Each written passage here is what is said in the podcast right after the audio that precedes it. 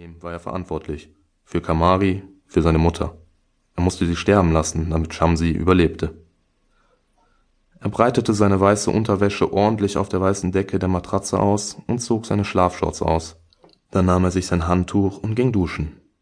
Die Duschkabine war noch feucht und schmierig von altem Shampoo und Seife, aber sie war für fast zwei Minuten heiß, bis sein Zimmerkollege in der Küche den Hahn für das Kaffeewasser öffnete. Doch das kalte Wasser war ein willkommener Schock, den Wagi begrüßte. Er wollte klaren Gedankens sein, damit seine Schwester nicht die dunklen Schatten auf seiner Seele bemerkte, wenn er sie gleich besuchte. Es war bereits nach halb zehn, als Wagi endlich am Kinderheim in der Bräucherstraße ankam. Er musste drei Stationen zu früh aussteigen, da sich eine Gruppe Senioren über die nicht funktionierende Klimaanlage beschwerten und den Busfahrer daran hinderten, weiterzufahren, bis er die Polizei rief.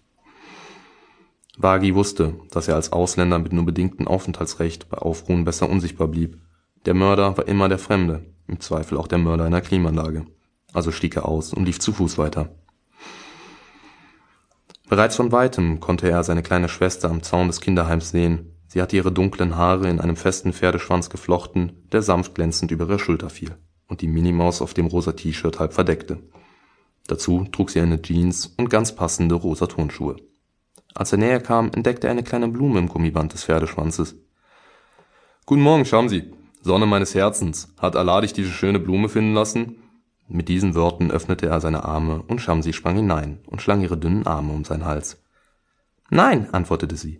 Das war Schwester Gabriela. Sie hat gesagt, dass ich zu meinem neuen T-Shirt auch ein paar Blumen im Haar haben sollte. Das sind Gänseblümchen, wusstest du das? Sie schaute Wagi fragend an, aber wartete die Antwort gar nicht ab. Die heißen genau wie die Gänse, die wir letztes Wochenende auf dem Bauernhof gesehen haben. Und weißt du noch was? Die wollen auch nicht alleine sein. Und deswegen haben wir sie ineinander verflochten, siehst du?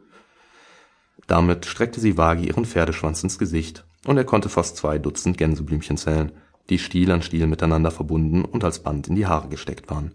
Er lächelte sie an. Das war sehr nett von Schwester Gabriela. Sag ihr einen Dank von mir, wenn du sie wieder siehst. Damit setzte er sie ab.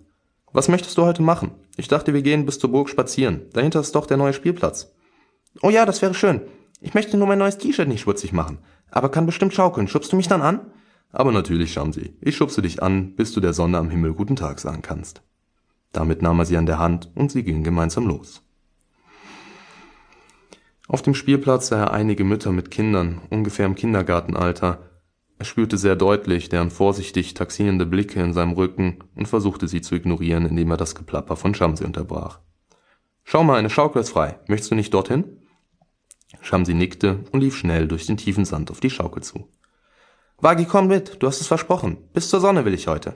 Wagi sah, wie eine der Mütter lächelte und sich offensichtlich beruhigt wieder den anderen Frauen zuwandte, um ein wegen ihm unterbrochenes Gespräch fortzuführen. Es schmerzte ihn tief im Magen, dass er aufgrund seiner dunklen Haut und dunklen Augen Angst hervorrief. Dabei konnte diese deutsche Frau nicht einmal im Ansatz wissen, was wirkliche Angst bedeutete oder Schmerz, oder dabei zusehen zu müssen, wie Kamari, seine zwölf Jahre alte Schwester, erst vergewaltigt und dann mehrfach gegen eine Wand geschleudert wurde, bis sie sich nicht mehr regte, er saß währenddessen hinter einer Holzwand, wohin seine Mutter ihn gezwungen hatte, zusammen mit Shamsi und dem Versprechen, dass er Shamsi rettete und nach Deutschland bringen musste. Das Land ihrer Träume, in der Mädchen etwas lernen durften und nicht als Sklavinnen mit 14 Jahren verheiratet wurden.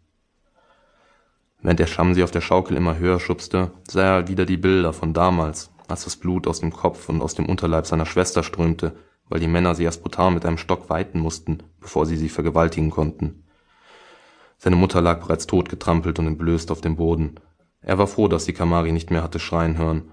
Das Schreien, das ihn jede Nacht in seinen Träumen verfolgte und warum er heute tun musste, was er damals in diesem schmalen Spalt hinter der Holzwand geschworen hatte, als er Shamsi so fest den Mund zuhielt und gegen seine Brust drückte, dass sie in Ohnmacht gefallen war. Shamsis lautes Lachen holte ihn zurück in die Gegenwart.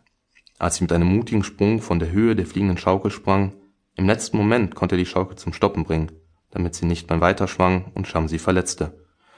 Dann half er ihr beim Aufstehen und kloppte mit ihr zusammen den Sand von ihrer Jeans. Hör bitte, Shamsi.